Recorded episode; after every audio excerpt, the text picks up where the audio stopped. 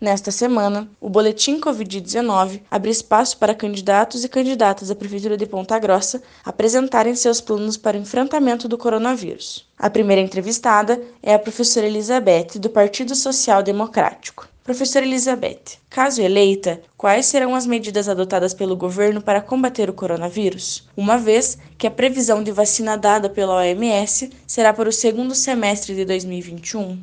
Nosso projeto é garantir a manutenção das medidas de enfrentamento que já estão vigentes, com base sempre no acompanhamento diário dos casos. Vamos manter a recomendação do distanciamento social e a obrigatoriedade do uso de máscaras. Orientar e restringir a ocorrência de grandes aglomerações em ambientes fechados. E manter a política de higienização nas mãos com água e sabão e álcool em gel.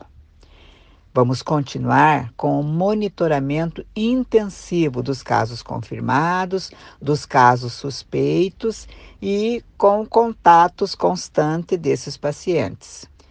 Além disso, o acompanhamento diário dos casos também será fundamental para rever qualquer medida tornando as restrições mais rígidas conforme a necessidade. Dessa forma, esperamos continuar diminuindo a velocidade de transmissão do vírus e o de pacientes acometidos pela doença em nossa cidade. Essa foi a candidata à Prefeitura de Ponta Grossa, professora Elizabeth, que falou sobre as propostas de enfrentamento à Covid-19.